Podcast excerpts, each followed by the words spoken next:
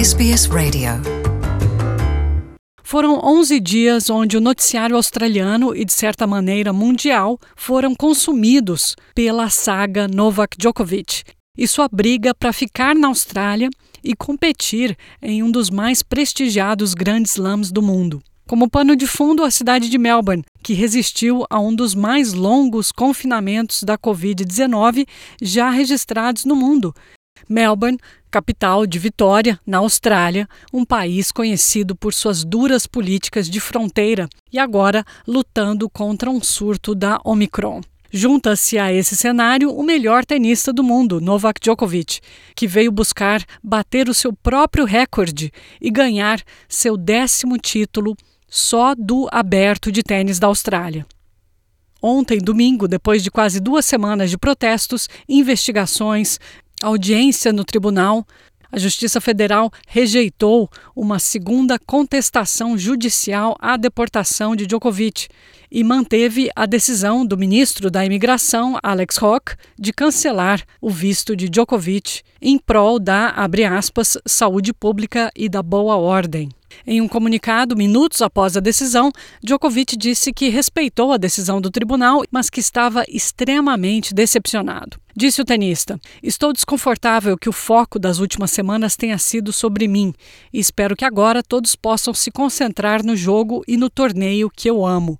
Disse ele: Vocês têm sido uma grande fonte de força para mim. Agradeceu Djokovic a todos os que o apoiaram. Mas vamos entender exatamente o que aconteceu no Tribunal de Justiça.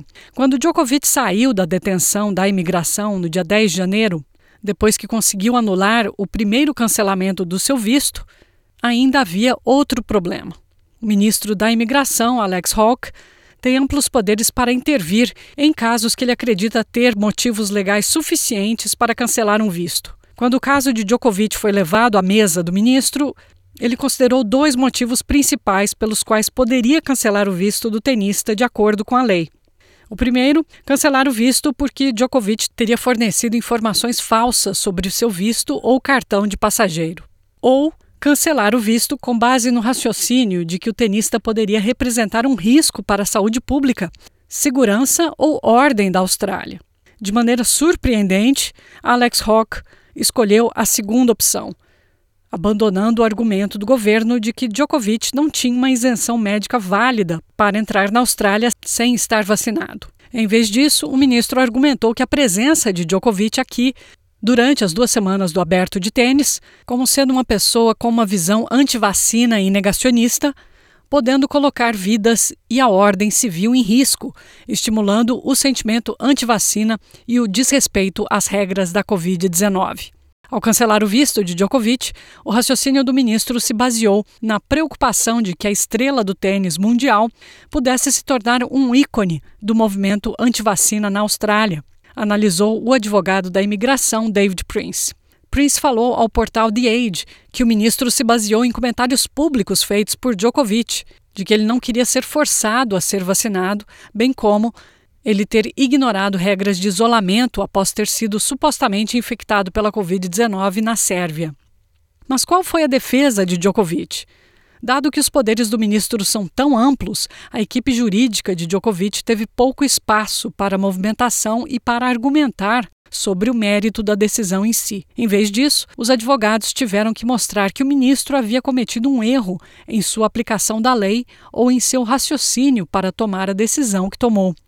Os advogados de Djokovic argumentaram que o raciocínio de Rock era ilógico e irracional, porque o ministro não tinha evidências para concluir que a presença do jogador na Austrália fomentaria o sentimento anti-vacina, ou que Djokovic tinha uma opinião forte contra a vacinação.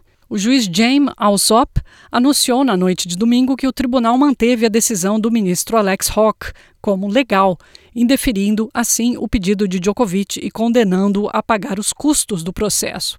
O presidente do tribunal, James Alsop, disse que a decisão foi unânime. O cancelamento do visto de Djokovic, feito à canetada do ministro da Imigração, Alex Hawke, acompanha uma proibição automática de três anos de entrada na Austrália. O jogador não pode voltar ao país por três anos, mas isso pode ser dispensado se alguém solicitar um visto antecipadamente para o torneio do próximo ano e apresentar um argumento convincente. O primeiro-ministro Scott Morrison disse hoje que o número um do mundo pode retornar mais cedo, abre aspas, nas circunstâncias certas e que isso será considerado no momento em que a aplicação do visto for feita. Want to hear more stories like this? Listen on Apple Podcasts, Google Podcasts, Spotify, or wherever you get your podcasts from.